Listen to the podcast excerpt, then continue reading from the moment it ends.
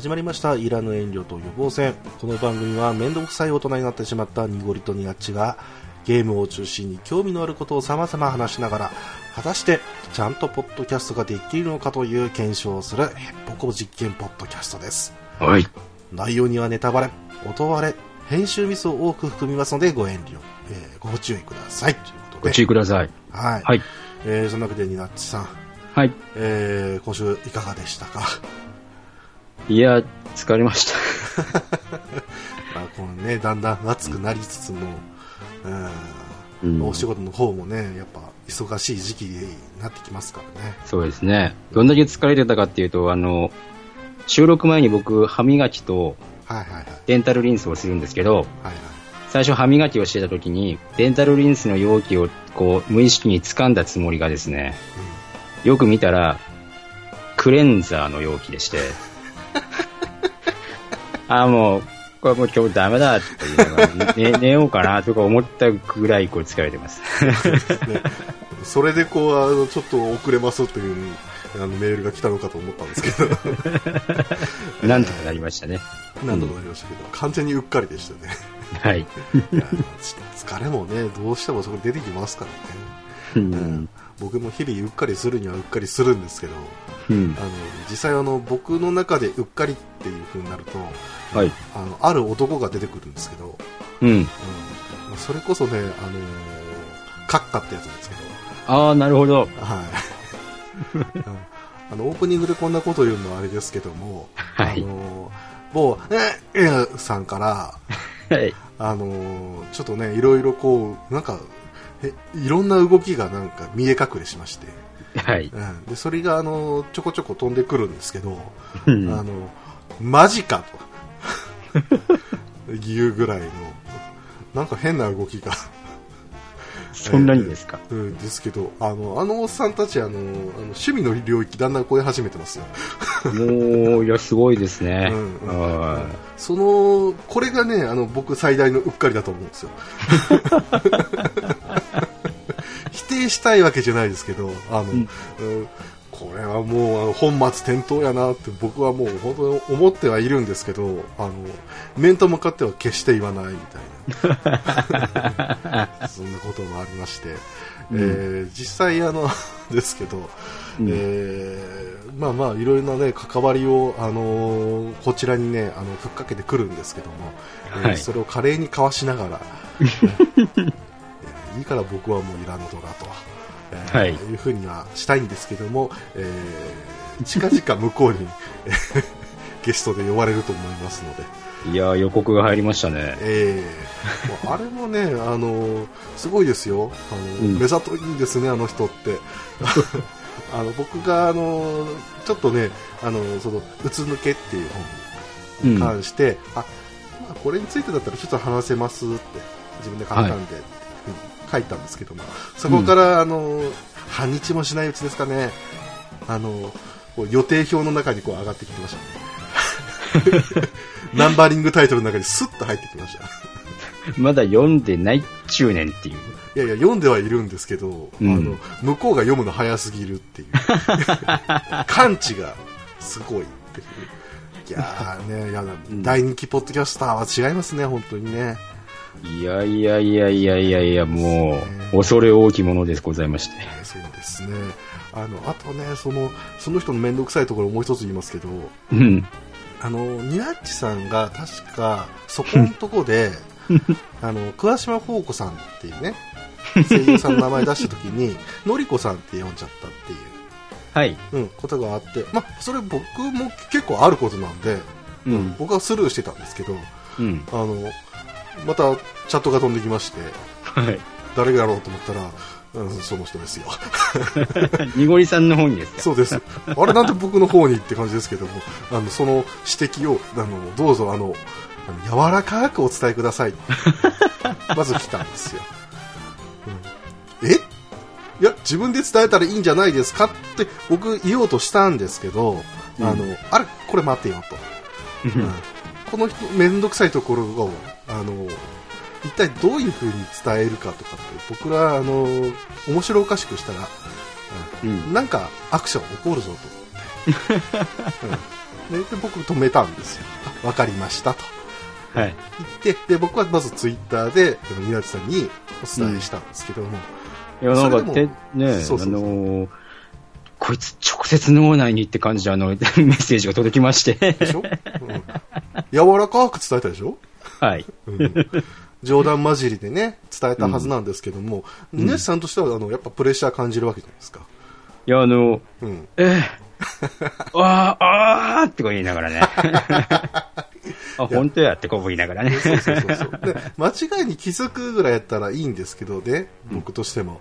あの、やっぱね、あの、先輩ポッドキャスターから言われるっていうこのね、あの、重圧あの、ん多分直接ね、あの、つ訂正のツイートで、こう、淡白な、こう、ツイートをされているんだったら、うん僕も、あ、申し訳ありませんでしたっていうふうに、あの、ツイートで返したと思うんですけど、そうですね。なんかあの、にごりさんを返して回ってきたんで、うん相当お怒りかもしれないとか思ってて。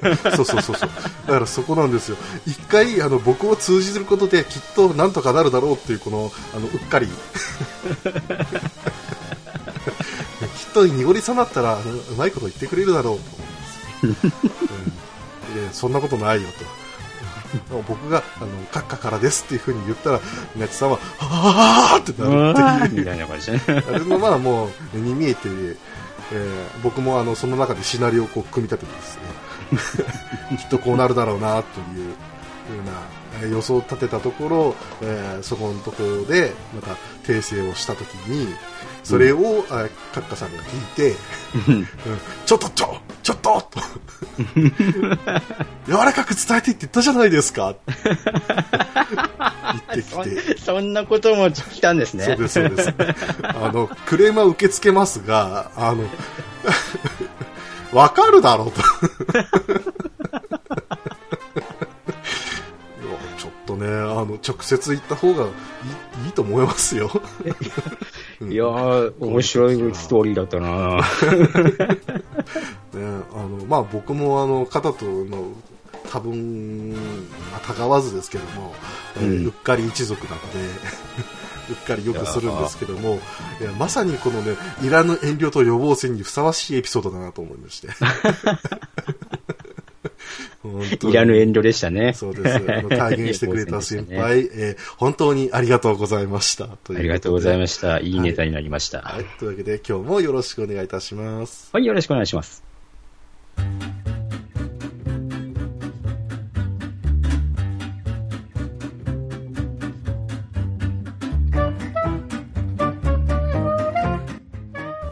そんなわけで、えー今日はですね、えーバルキリープロファイルについてお話をしていきたいと思います。はい。はい。このバルキリープロファイルなんですけどね、うん。あの、僕から言わせてもらいますと、うん。えーハイファンタジー中二病社畜 RPG だと思うんですよ。大体わかると思うんですけど、はい。うん。すごくね、ファンタジー色強いんですけど、うん。うん。なんか技とかがすごくこう中二病な、あーうんうん感じがしする、あの、あの頃の RPG あるあるな感じなんですけど、ひどいっすね。うん。いや、まあ、かっこいいと、うん。まあ僕もまだ中二病かかっちゃってるんで、う。うんん、思ってはいるんですけど、うん、やっぱね、こう、社畜だなって思う時が、うん、今回あの、改めてこう、あのバルキリープロファイルについて語るってなった時に、えーうんゲームやり直してみたり、あのうん。動画見たりとかっていろいろやったんですけど、うんやっぱここはここであの、なんかブラック漁業と思ったら、それ、それで面白いな、みたいな。感じがしまして、はい。はい、というわけで、えーちょっとね、えーまあ、基本情報のお話を、えーまずさせていただきたいと思いますが、はい。えー販売がエニックス、えーうん。当時はエニックスですね、はい。うん。で、えー開発がトライエースという会社でございまして、トライエースはあれですか？はい、もともとテイルズ・オブ・ファンタジアの開発スタッフのほんの一部から独立した会社でしたよね、確かね。そうです、はいはいはい。うん。うんなので、。その色がちょっと残ってるのがスターオーシャンですね。うん。ううんうんうんんあここからこうセカンドストーリーとかに入っていくともうトライエース色がうんかなり強くなってきましたけども、う。うんん、そういった意味で結構やりやすかったはやりやすかったんですけどねうん。意外と、最近のゲームもね、あの、ゴッドイーター2とか作ってたりしますよね。そうですねあの一時期こう名前も本当聞かなくなっちゃっていたんですけども、うんなんとかこう生き抜き抜いているようでそうですね。よかった、よかった、よかった？うん、よかった、ううんとは思うんですけども、うん。まあ、もうね、1999年にプレイステーションで発売したっていうことで、うん。やっぱ昔だなというふうに思うんですけど、はいうん。まあ、2006年にね、あの、PSP でリメイクの、えープロえーバルキリープロファイルレナスが、えー発売されまして、まあ、これに関してはあまり、えー今回話さないんですけども、あれは、トライエースかか、関わってなかったんでしたっけ？うん、です。はい。うんしょうがないねっていうところもあるんですけど、まあうん。ファンとしてはね、あのこの後2が出たりとか、えー今ず、完全にど忘れしましたけど、えー続編が出たりとかね、スマートフォンで、アナトミアでしたっけ？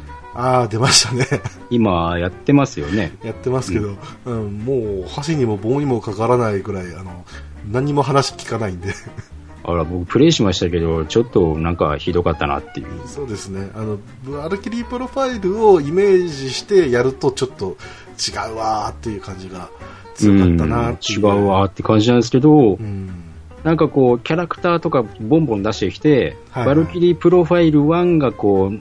大好きな人にとってはこう、あーっていうね、もうちょっとみたいなね。えー BGM も、あれ、使ってるしっていう、うん。原作のキャラクターもたくさん出てくるし、あーっていう。うん、あまあまあ、あの、は引っかかるところは引っかかるんですけど、うん。でも、あのー振り返ってみればね、あの、結構キャラクターの個性が強いゲームだったので、うん。今のあのソシャゲとかっていう、うんまあ、それこそグラブルとかね、うんうん。ああいうファンタジーとキャラを押し出してるようなゲームがやっぱ流行ってるっていう、そういう意味では親和性は高かったんじゃないかなとは思うんですけどね。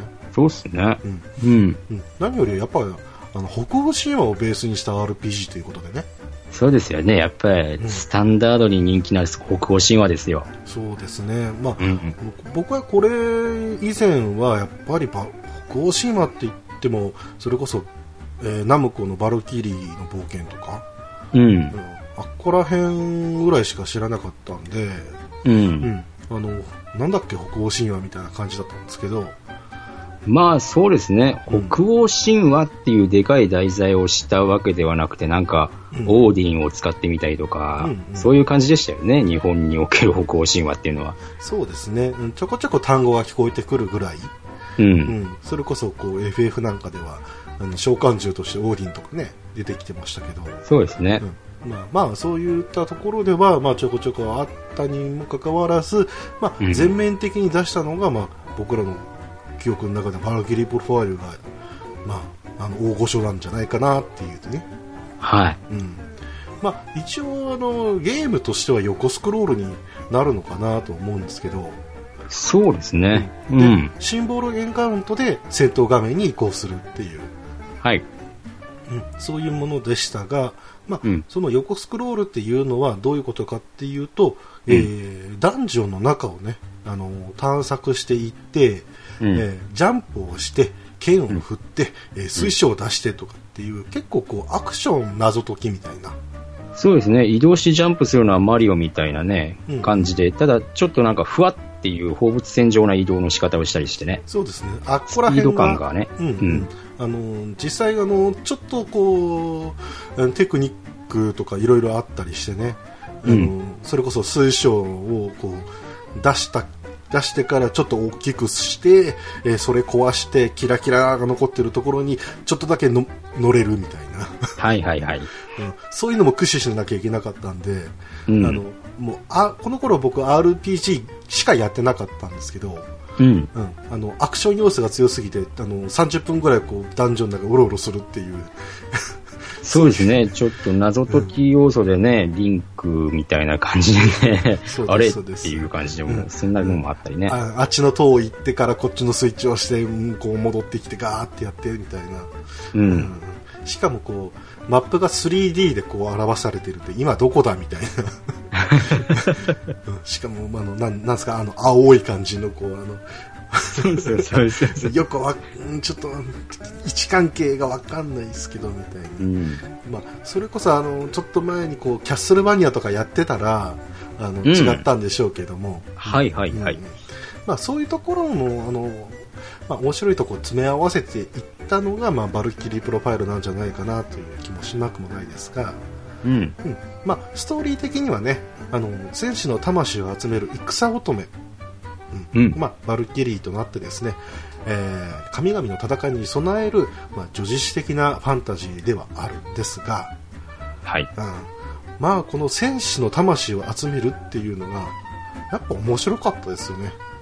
面白かったですね。うんうんうん。まあ、北欧神話をご存知の方は、まあ、ご存知分かりやすいとは思うんですけども、うんえーこれがね、あのーまあ、新神と神の戦争がいざ起きますよっていう話なんですよ。うんでそこで、えーオーディンからですね、えーバルキリーをと、えー戦士、まあ、軍隊が必要だから、うん集めてこいと。はい。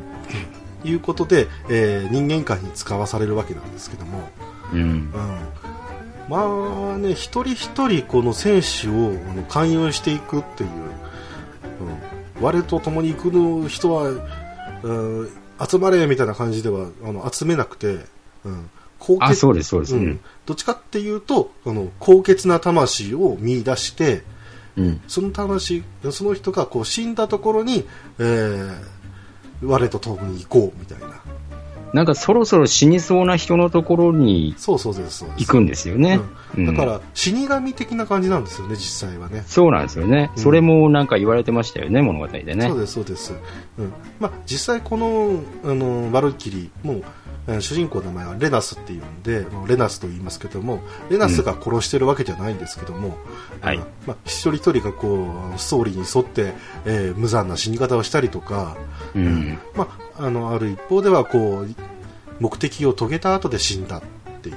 うん。でその後で、えーその延長線上でね、うん、その胸を晴らすかとか、えーうん。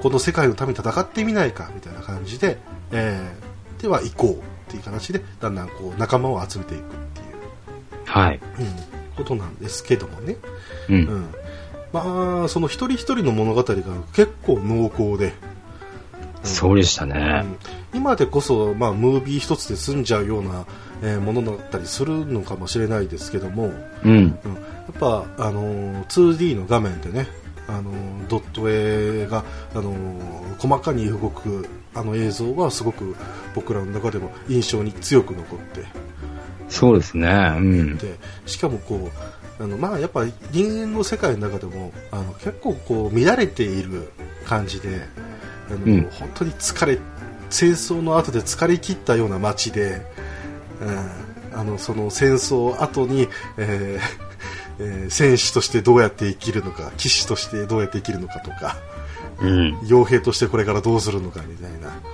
うん、そういったあのダークなところが結構出てきたので。うん。なんか明るいお話ではなかったですよね、そうです、決。して決して明るくなかったんですけどそれが逆に面白かった、う。うんん、しかもそれがエニックスから出てるっていうのが個人的には面白かったんですよね、うん。うん。ううんん。でしかもこの主人公レナスっていう、まあ、バルキリーなんであの神様ではあるんですけども、うん。そのレナスが実はっていうストーリーが隠されていたりして。そうですね。それがあの完全にあの物語の根本にはなってくるんですけどもうん。それがやっぱ面白かった、はい。うん、ということもありますが、まあ、あとは難易度ですね、うん。うん。あの最初に決め入れたんだったかな、うん、でそれって、えー難易度ごとであのいけるストーリーエンディングですね、うんそうなんですよがね。制限されるっていうことがあったりして、はいうん。それも逆にね没入感がねあったと思うんですよ、うん。うん、あの最初はこうノーマルとかでやってうん。であの行き着くところに行ったんその後であの、まあ、ハードとか、うん。やっていくと、あれこんなところあったっけとか、ありましたね。あれこの敵、あ、ここでまた出てくるんだ、みたいな。そうですね。そういったあの驚きがあって、もう何周もこうやり始めるっていう、うんそういう面白さがすごくあったと思うんですよね。うん。で、あとは先ほどもね、社畜って言ったんですけども、うん、オーディンからいろいろこうね、あの、言われるわけですよ。ううんん、まあ、オーディンの下に、まあ、フレイっていう神様がいて、うん、まあ、うん綺麗なお姉さんですよ。あのね、はえ、フレイっていう神をは女性にしたのはバルキリープロファイルが初ですか？い。いや、じゃないとは思うんですけど、北欧神話の中でも両性具有であったり、うん。ううんん、あの、女の姿だったり男の姿になったりするんで、うんうんうん。どっちでもよかったはよかったんですけども、基本的に、あのハイファンタジーみたいなものには、フレイは結構男で書かれてるのが多かった印象は受けてますね。そうですね。うん北欧神話の説明だと、フレイヤの兄っていう風な形だから、そうそう。やっぱり男の神っていう描写になっちゃうんですよね。うん。まあ、そこもね、あのー面白いところで、うん。うん。まあ、それがちょっとエンディングにおやおやって思うところになってきたりとかね、うん。うん、するわけなんですけども、まあ、そのフレイから、あのーレナスと、あの、こういうね、あのーいや、言ったらもうあれですよ、リクルートとかああいう感じの、求人募集の条件みたいなのが、あの、うん提示されてくるわけなんですけども、はいうん。それにきっかり合わせないと、あの、向こう怒ってくるんですよ。そうなんですよ。うん。今週の、今週のあの、募集要員はこいつだから、これに合わせてあの、ちょっと人材を送ってねっていう。そうです、そうです。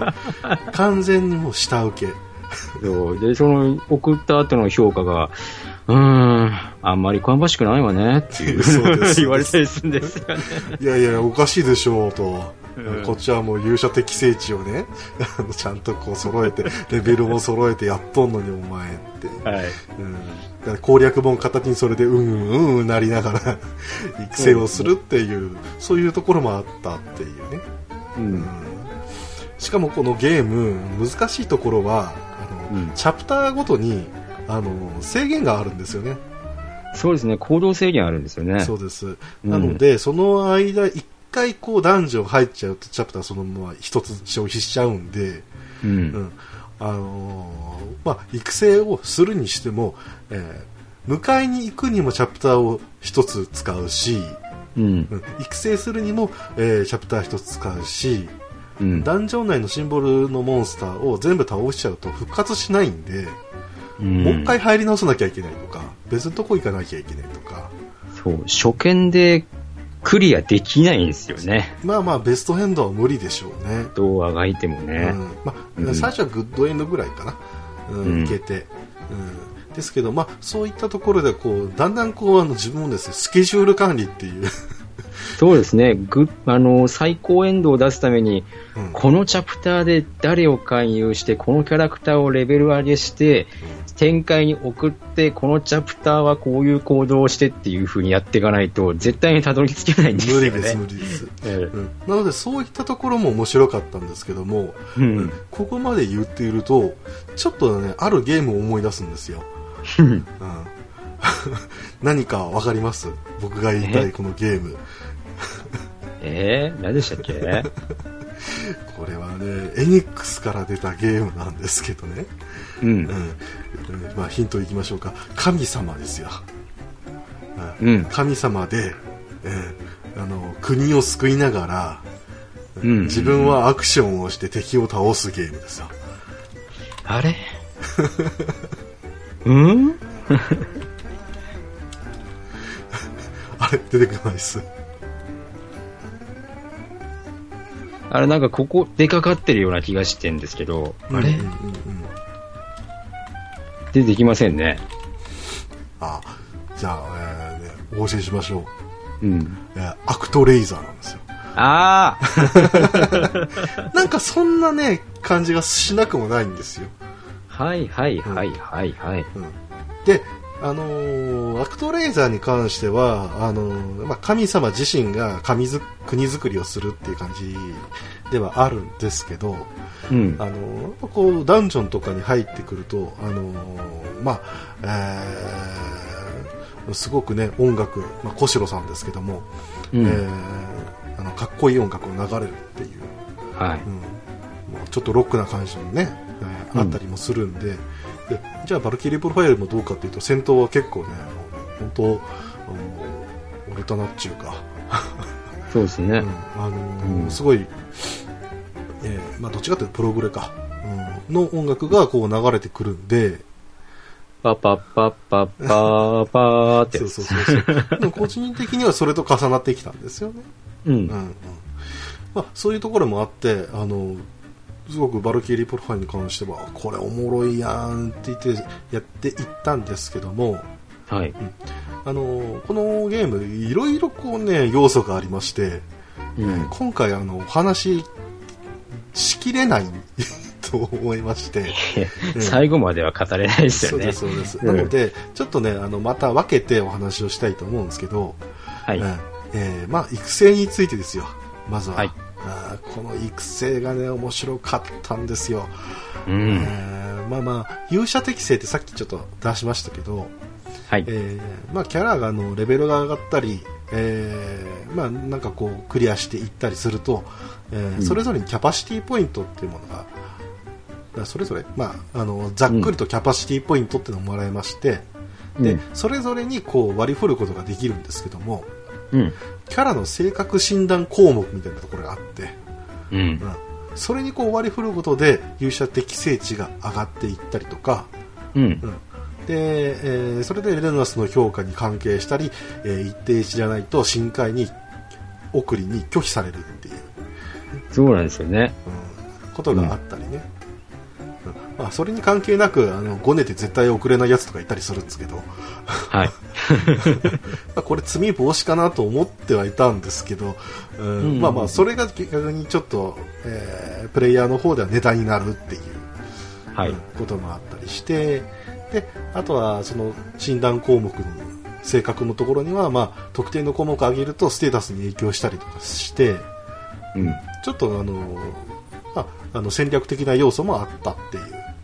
うん。うん。でもあのその勇者適性っていうのは大体のキャラクターは、あうん。上げていけば、まあ、プラスあの100とか200とか、うん。うん。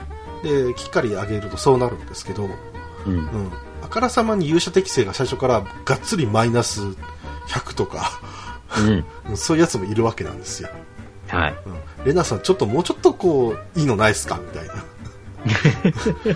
うん、やつがいたりして。ねうん。です最悪あの上げても上げてもずっとマイナスっていう。そうですね。やつもいたりするんで、うん。うん。なんやねんこのゲームと思いながらも。それがもうキャラクターの個性そのものになってるんで、うん。うん。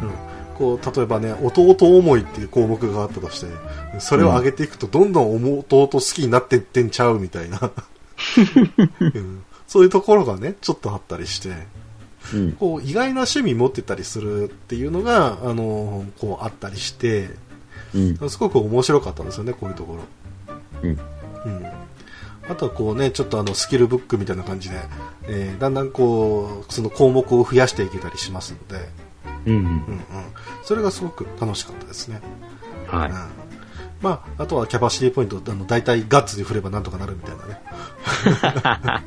まずはガッツだみたいな。まずはガッツゲーですよ。あの戦闘不能になった時に一定確率で、あのーヒットポイント1だったっけ？いやもうちょっとか、うーん。で、あのー復活するっていうのがあるんですけども、うん。あの最終的にはあのそれ頼りになってきますんであの、食いしばりスキルってやつですね。そうですそうです。それでなんとかなんとかお願いしますと。そう。とりあえず、あの、死ぬようにできてるんでってやつ。そうです。ねだってだってあんなん避けれるわけないじゃんっていう。はい。だって9万9999のダメージ出てくるとかね。そんなんよくありますんで、はい。うん、避けれるかーいって言いながら。でガッツでこっち行って次のターンで回復っていう、うん、それかもうそのまま行くかみたいな、うん、よくもあったんですけどもまあ、えーそういった育成をした後でやっぱ戦闘なわけなんですけども、うん。まあこのね桜庭さんによるサウンドがねああ、かっこよかった。いやーかっこいいですね、あれうんね。もう未確認浸透シンドロームだったかな。ああ、はい。うんうんまあ、通常戦闘の曲のお話でございますけども、うんえーまあね、かっこいいわけですよ。いや、かわいいですね。あれ、常時、常時流れるわけですからね。そうです、そうです。あの、本当聞き飽きなかったですよね。うん。うん。なので、それをやりつつも、この戦闘システムが本当に飽きなかったんですよ。うん。まあ、通常攻撃時にパーティー4人、まあ、うん。パーティーがね、最大4人なんで、えーうんそれぞれにね、丸、×、三角、四角、えーのボタンが当てられてまして、わかりやすかったんですよね。あの、パーティー配列がちゃんとあの、うんプレステのコントローラーの配置になっそうです、てるんで。そうです。それがね、あの、本当に感覚的に使えて面白かったですね。うん。で、うんそのボタンをタイミングよく押すことで、えーコンボが発生したり、えー敵のターン時にはカウンターとかね、そうですね。カウンターは結構大事だった気がします。本当大事です。見切ったって言っああ、ありました。見切った。そこ棒なの。冷静やなーっていうところもありましたけど、まあ、あとはね、チャージターンとか、あの、コード回数にも制限があったんで、うんあの本当キャラそれぞれに、例えば体験使いだったら、あのちょっとこう、次の攻撃を出すのに、あの時間かかるんで、その間に別のキャラクターで攻撃しとくみたいな。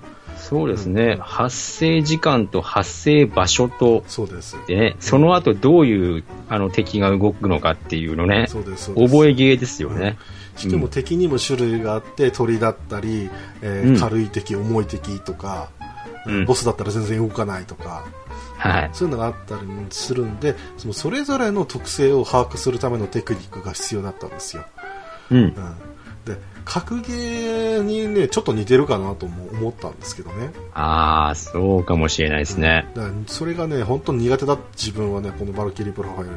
あの もう後半はもう死に物狂いでしたけども、うん、ただ、もうありがたいことにあの練習できたんですよね、あのメニューから、うん。はい。うん。コンボ練習してでそれでよしこれでいけるってなったらあそれでいくっていう、そういうこう、あの優しさがあったんですけど、はい。うん、ただこれのねあの戦闘時、えーコンボをつなげていくと、うん。タクティカルアーツエナジーっていうのがありましてはいあ。の左下の方にですねだんだんこうあのゲージが溜まってくるんですけどもうん。100になったらですねキャラ固有の必殺技が使えるわけですよそうでしたね。でうまくやれば4人全員そのターンで必殺技ができてうん敵に大ダメージを与えることができるっていうのがあったんですけどもうん。あれは、一発目でしたっけ？それとも、使うキャラクターによって消費アーツエナジーが違ったんでしたっけ？もそうですし必殺技中にエナジーが溜まってきたりするしたりしますし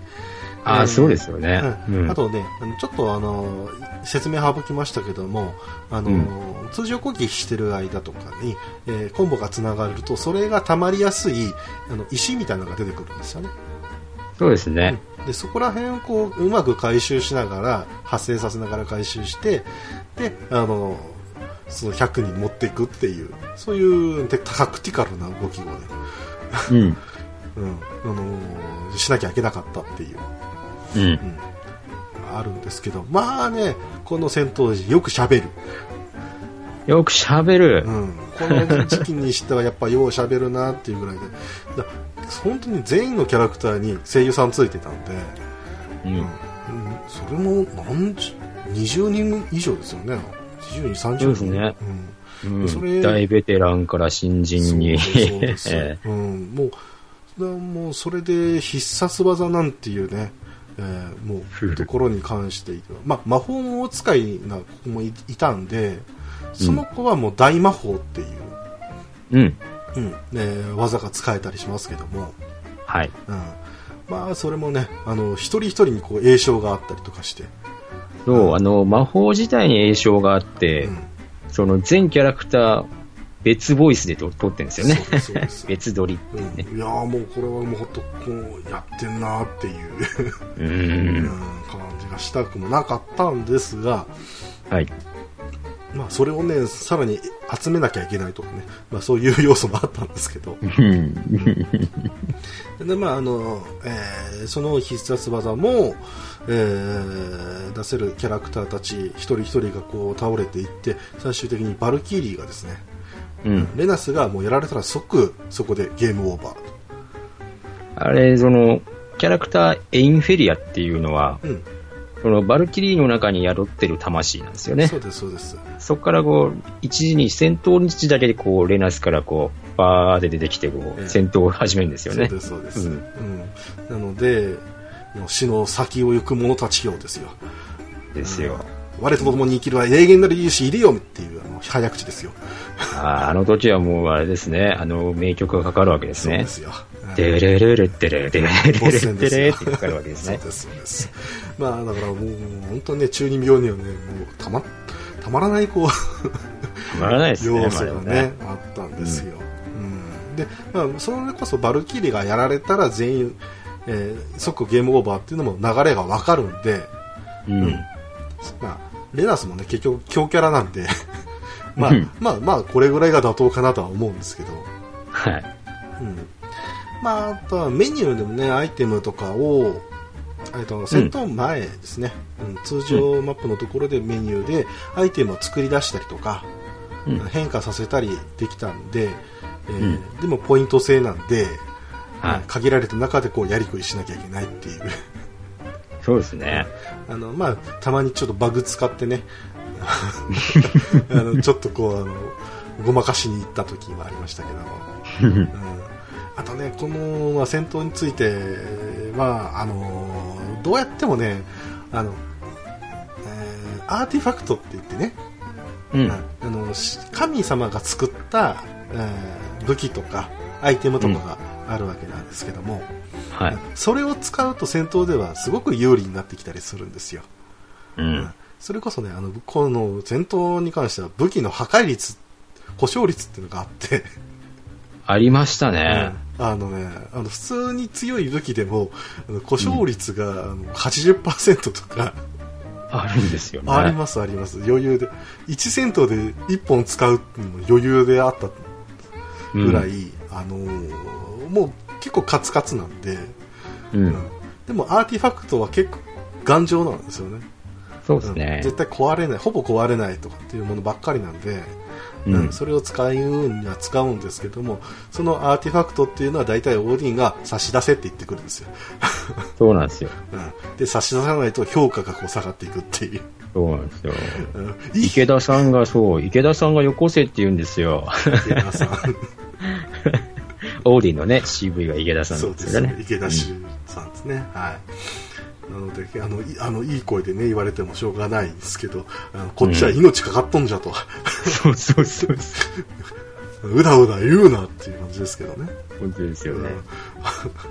まあ、そういうこともあって、戦闘はね、あの結構あのハラハラしたんですよね。うん。まあ、もう僕の思い出を語らせていただきますと、あの、うんドラゴンスレイヤーっていう武器をね、あの、んうん最初持ってなくて、あの、試練の洞窟ってところに行って、ドラゴンゾンビにあのぶち当たった時の絶望感ですよ。倒せねえよ、これって僕も一番最初は確かにドラゴンスレイヤー持ってなかったです言ね。なあれな、動かんし、とか思いながら。重い敵だから全然はめれないしね、ねこいつみたいな、えーところもあってでわざわざ逃げるんですけどもその帰り道にこうまたぶつかってそこで全滅してうわーってなったみたいな そういったのがあったりねうん。しましたけどもなんかニナチさん、この戦闘とかでなんか思い出あります？いや、僕はやっぱり、最後の要素ですかね。ああ最後のね隠し団長のねうん、セラフィックゲートもやっぱり思い出が強いですよ。もう何、何回行ったかもう。まああれ若干あのあの慣れてないと運ゲーなところありますよね若干運ゲーなとこありますね。で、アクション性がさらに増してるんで、ええええあ、落ちた、ああ、ああ、またこの下の下からやり直しや、とか思いながらね。そうですよ。ロックマンでよくあったパターンですよね。そうです、そうです。上に行って行ったら、スーって行って、あーって言って落ちていって、またここからやーですけど、いやー、まあそういうのもありましたし、敵がなんせ雑魚でも強いっていうね。強かったですね、スラビックはう。んあトラウマ級の敵がうん普通に出てきますから。そうう。ん、それでいて、あの、その、隠しダンジョンのボスっていうのが、これがね、あの、僕がね、トライエースをね、本当に憎んでる。愛し、愛しているけど憎んでいる。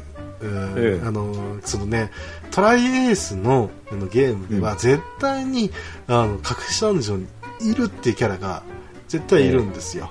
はい。それがね、あのこのトライエースがゲームを出すたびにだんだん増えていっているっていう。そしてだんだん強くなっていっているっていう。えー 困った特性がありまして。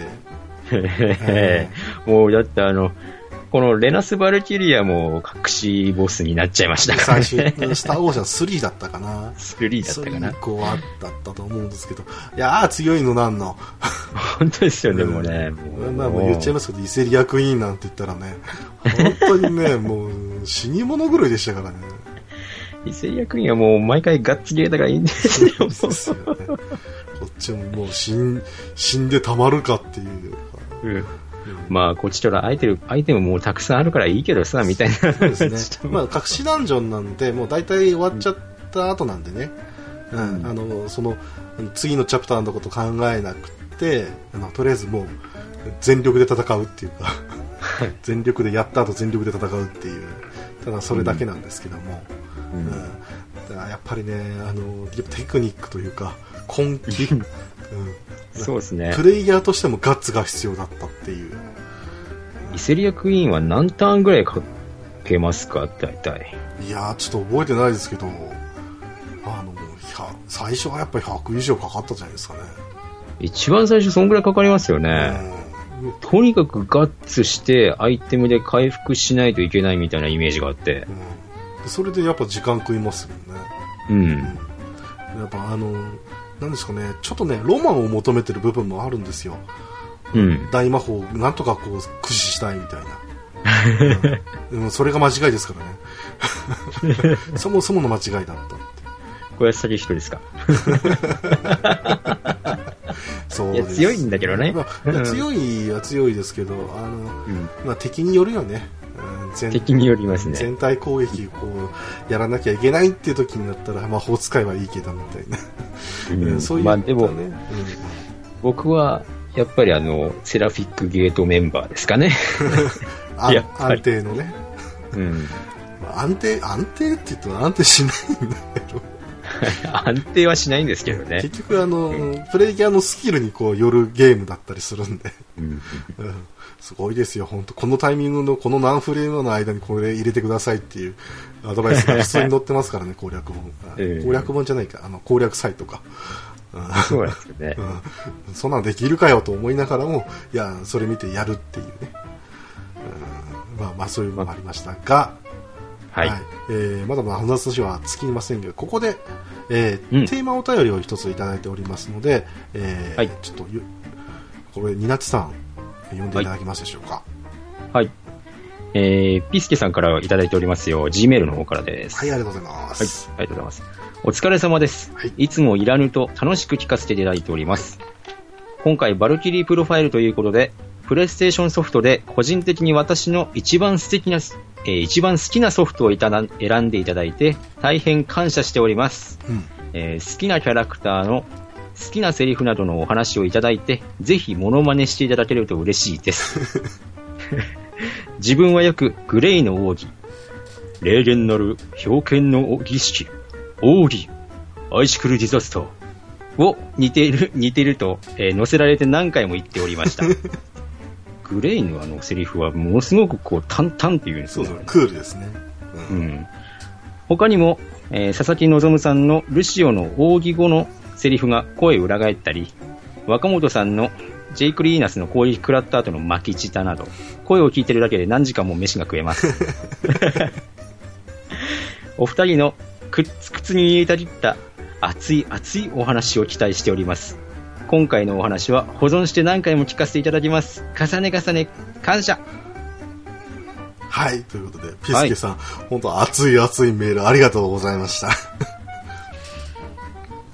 いや、うん。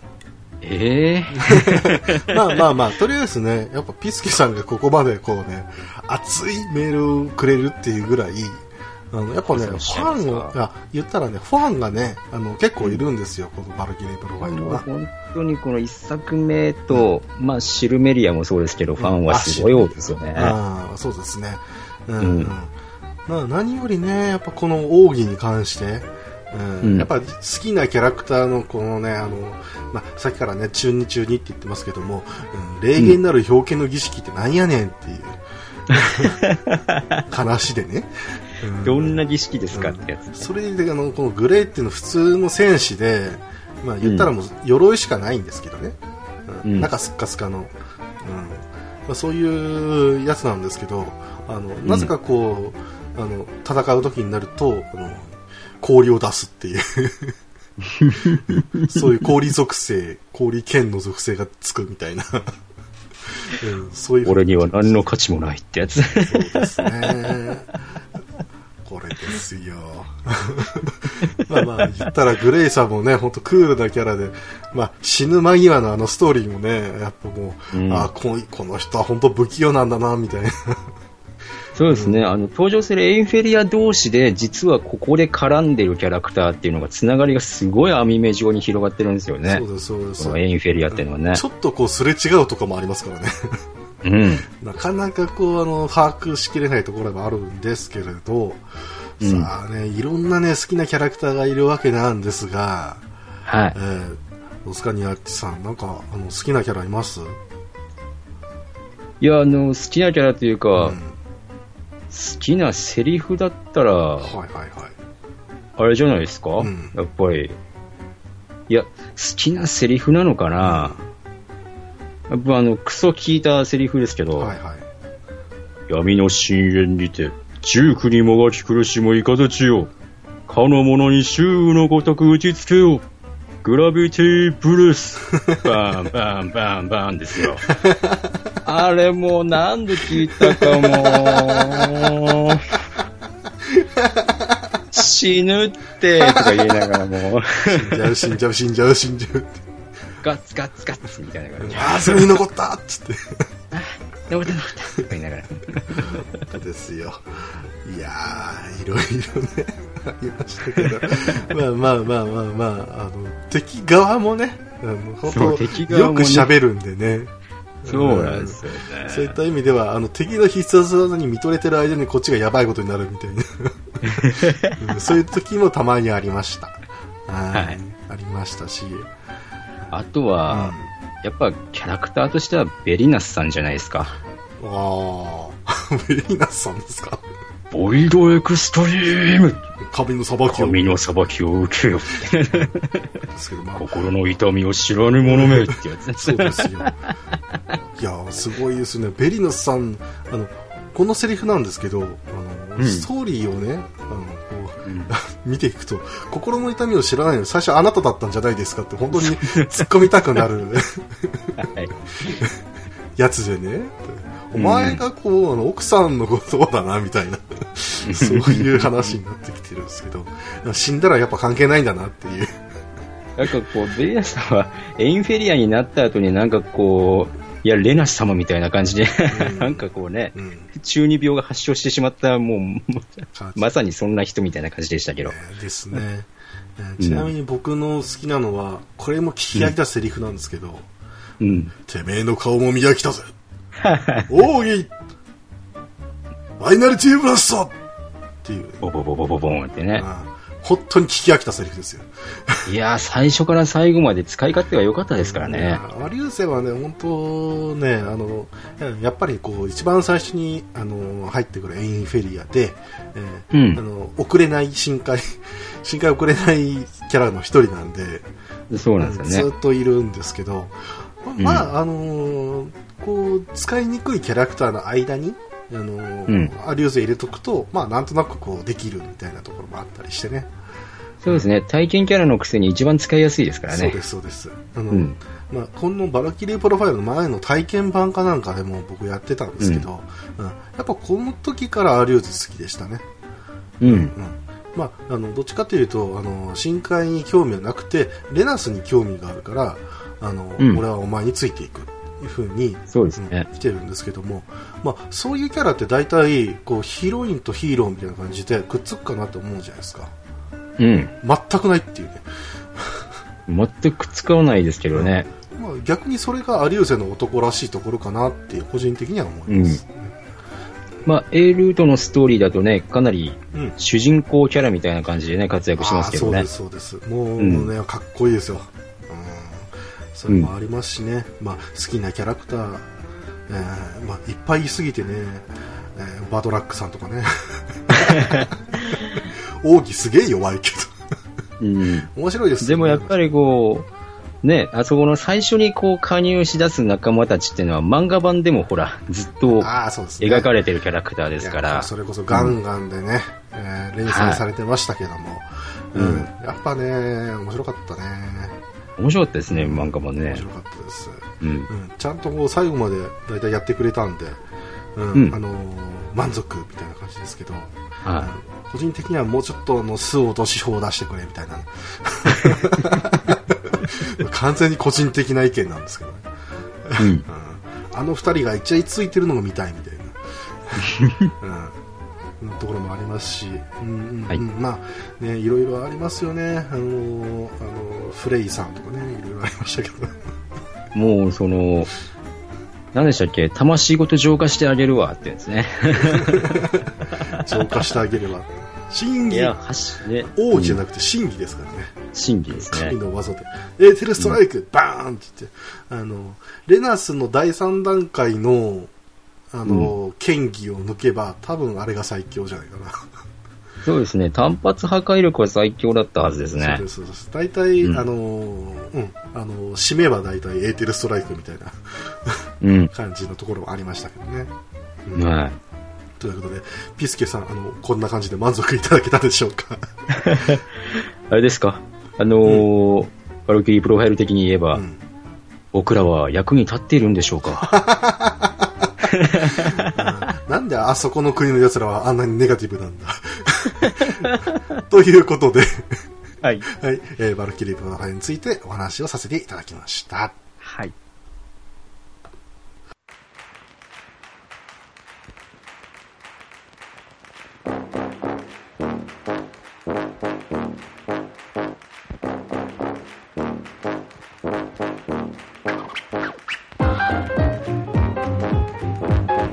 ことで、えーお便り、えー今日は2通ですね、はい。えーご紹介をしていきたいと思います。えー、みなちさん、お願いします。はい。えー、009視聴。たぬき妖怪の話は興味深かった。100種類もいるんかい。面白きことは良きことなり。場合、やさぐろう。はい、ありがとうございまえっ、す。と、すぬさんからいただきましたね。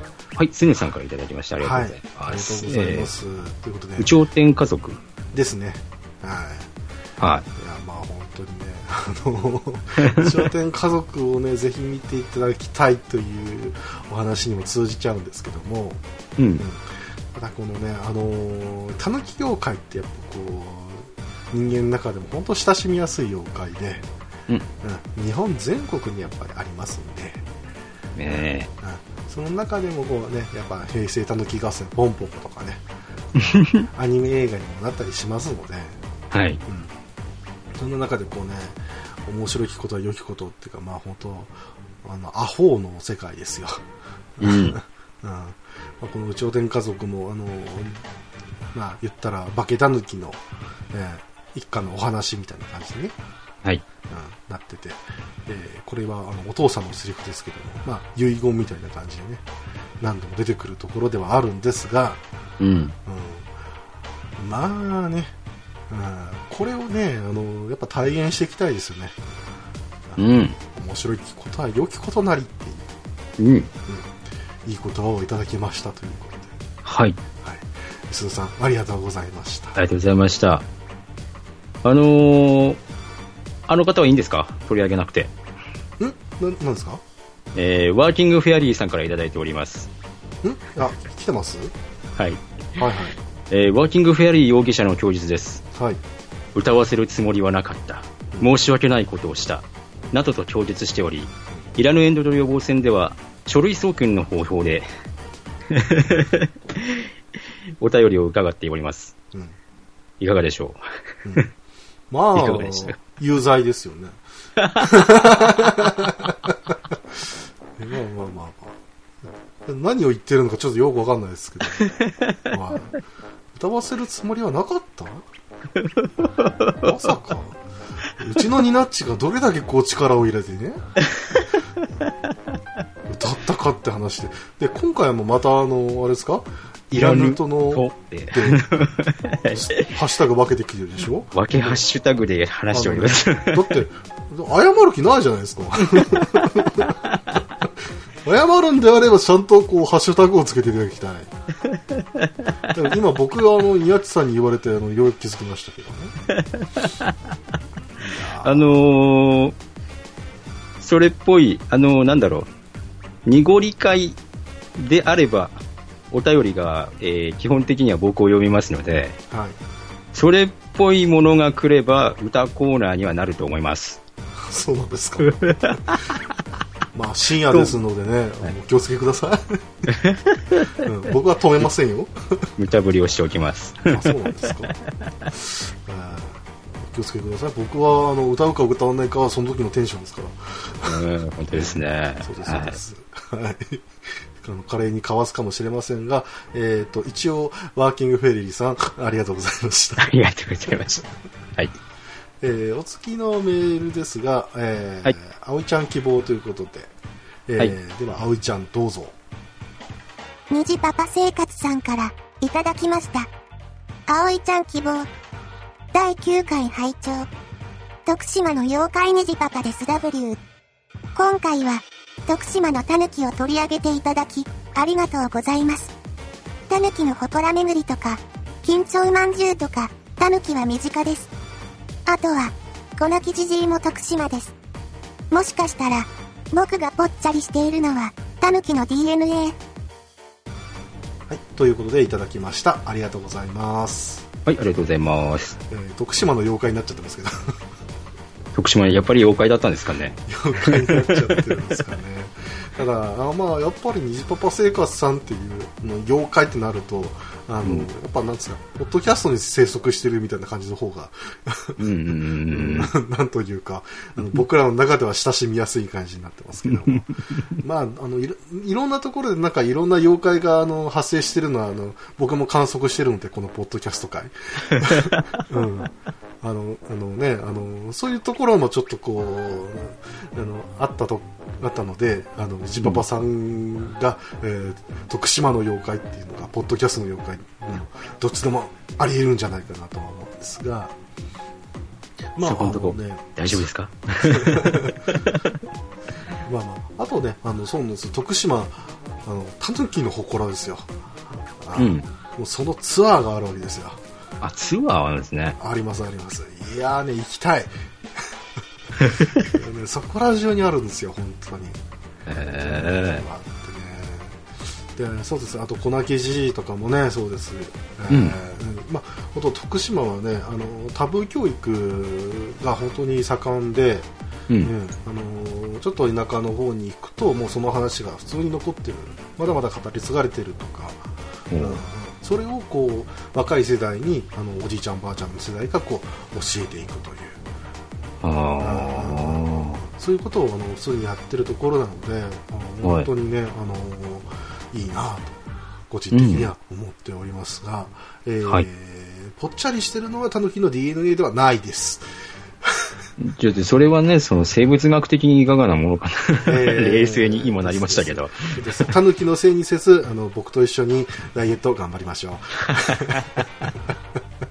ということで、虹パパ生活さん、ありがとうございました。はありがとうございました。い、えー、いらぬ遠慮と予防線では、えーお便りをこのボイスロイドで読んでほしいと思っている方は、お便り内で、えー何々希望と書いていただければ、その子で読み上げますので、よろしくお願いいたします。はい。えー今回おすすめございますか？キリちゃんいますか、キリちゃん。キリちゃん、キリちゃんね、あの、あの、アマゾンのえーカートの中にはいます。ああ、じゃあ、とりあえず今週は、はい。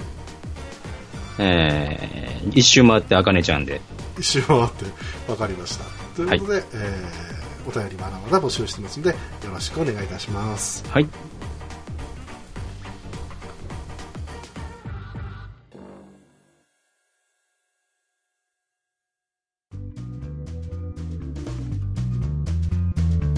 というわけで今日はですね、バルキリーブードファイルについてお話をしていきたんですが、はいえーエンディングということで、はい。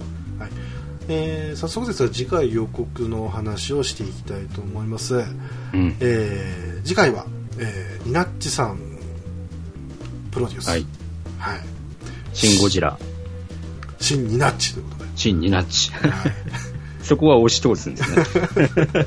もう書いちゃってますからね新ニナッチって、はい。はい、ということで「シン・ゴジラ」についてニナッチさんが思ったことをちょっと聞いていこうかなという、えーはいそういう話になってきますんで、うん。えーただね、ニナッチさん自身、あのーね、思うところをこう話しているうちに、えーさらに僕があのかぶせていくっていうパターンになって、ああ、そうでしょうねえ。ー果たしてあの何時間になるんだろうみたいな、えーまたあの悲劇が起こらないことを祈るという、その次第ではありますが、いやーもう、予防線張っておきましょう。えーちゃんと、えー収めようと思いますので。完全に不利になってますけど、あのわかりました。よろしくお願いいたします。はいえーそれ以降ですね、えーうん次次回になりますが、えー今回はね、えーと漫画界ということで、はい。はいえー、アズマンガ大王をピうんックアップしたいと思います。はい。はいえーまあ、アニメにもなりましたんで、どっちかというとアニメ界というふうにも言ってもいいとは思うんですが、うん。稲地さんはこのアズマンガ大王はそこんなに知らない感じですか？そうですね。僕はそんなにビジュアル的な感じで見てる感じですかね。あなるほど、うんなるほどまあ僕はこの「アズマンガ大王が」あのある意味きっかけで人生が狂ったと言っても過言ではないですし、えーあのもう一人ですね人生が狂った人がいるんですよ。はい。はい。うちの親父なんですけど。あれ？あの某所ではちょこそこ有名なところではあるんですけど、うん。えーうちのですね親父殿がですね、うん。えーアズマンガ大王にどっぷり使ってしまって、えうーん。大変なことになったよっていう話をこの時回でちょっと絵できると思いますので。わかりました。濁り毛で一体何が？という、えーお話ですね楽しみですね。はい、えーそしてですね、えーはい。これは、えーちょっとですね募集のお知らせなんですけども、うん。えー昨今ですね、えーポッドキャスト界さまざまな企画が進行しておりまして、ええ。えーいやこれは面白いなと、あー思いながらもうちでじゃあ何かやろうってなった時に、うん。えー大掛かりなことはできない。てか面倒くさいいや、大変ですから。大変ですから、えーお金もそんなかけたくないということで、えーじゃああの企画としてはどうしようか。じゃあ、えーお便りを募集しつつゲストさんも募集しようという。はい。ありきたりなものになりましたので、うん。えーということでテーマについてですねぜひともお便りをいただきつつ、えーうん。そのね、ゲストさんと共にお話をしたいんですが、うん。えーそのテーマはい。黒歴史です出ました。これはね、あの僕らも諸刃の刃なんですけども、これはね、実はオフレコで一回ね、えちょっと触れてるんですよね。え、そうですあの、ね、テーマでこれどうだって言ってうん僕から出したんですけども、うん。ニナチさんとしてはちょっとうーんみたいな、うーん。ただ、その、その結果、変な方向にオフレコは進んでいきましたけどね。そうですね全然まとまらなかったんであじゃあまあ拾っちゃおうみたいな話で、うん。ええありましてまあねこのねあの面倒くさい大人が集まった時に、うんあの昔あの中学校高校あーぐらいもしくはそれ以上えもしくは今、ええ。うん。えー自分の中にある物語とか。ええ。あの頃僕は実は自分は特別な存在だと思ってやとか、えー えー、様々ですね、実は妄想しているんじゃないかということえで、ーなんか変な妖怪出てきてますけど、えーあのそういったところがね、多分あると思うんですよ。うん。なので、ぜひ、あの、このイラの遠慮と予防戦、はい。あの、この黒歴史をですね、ちょっと一回取り上げて、えー、晒し合おうじゃねえかと。はい。はいまあ、晒せる部分だけですけどね。予防線を貼っておきますが、うんえ。ーただ、えーこのね、予防線に関し、えー黒歴史に関してはですね、あのーまあ、お便りの間上では、あの、出せる人は出せると思うんですよ。はい。ただこれをぜひここに来ていただいて語っていただける勇者をですね まず第一の募集としては我こそはっていう方ですか？そうです我こそはという方が、えーいらっしゃいましたらそうですね、えー7月の上旬ぐらいまで、えーお待ちしたいと思いますので、うん。昔、こんなこと考えてました。はい、今でもこんなこと考えてます。とか。そうですそうですはい。もしくはそれじゃなくてもあの人の黒歴史を聞くのが好きとかうん。うん我こそは聞きたいという方、第二募集。そうですよ茶化したい、うん、っていう方はい。そういう方でも全然大丈夫です。はい。はい、そのことについてはもう本当にね、評論していただける方でもいいです。第三の募集として、あの、黒歴史学者、そうですね。有識者。有識者の方大募集。はい。はい。もう会議を開きましょう。はい有識者有識者会議、あと5分で終わります。えーシン・ゴジラ会にもつなげたところで、えー皆様からのお便りも募集しておりますので、えーぜひとも、えーごいごお願いたいと思います。はいこれに関しましてはね、あの全然、あのー今からでも、えー載せていただければ、その時までにこう保存しておいて、えーうんその時に、えー出しますので、よろしくお願いいたします。はい、お待ちしております。はい。というわけで、えー本日もどうもありがとうございました。はい。はい。皆さん、またまた来週お願いします。この番組では、皆様からのお便りを募集しています。宛先は、ツイッターアカウント、いらぬ遠慮と予防線、アットマークいらぬとへのリプライ、またはダイレクトメッセージと、ハッシュタグ、ひらがなで、いらぬと、をつけてのツイート。メールでは、いらぬとアットマーク gmail.com、i, r, a, n, u, t, o までお願いいたします。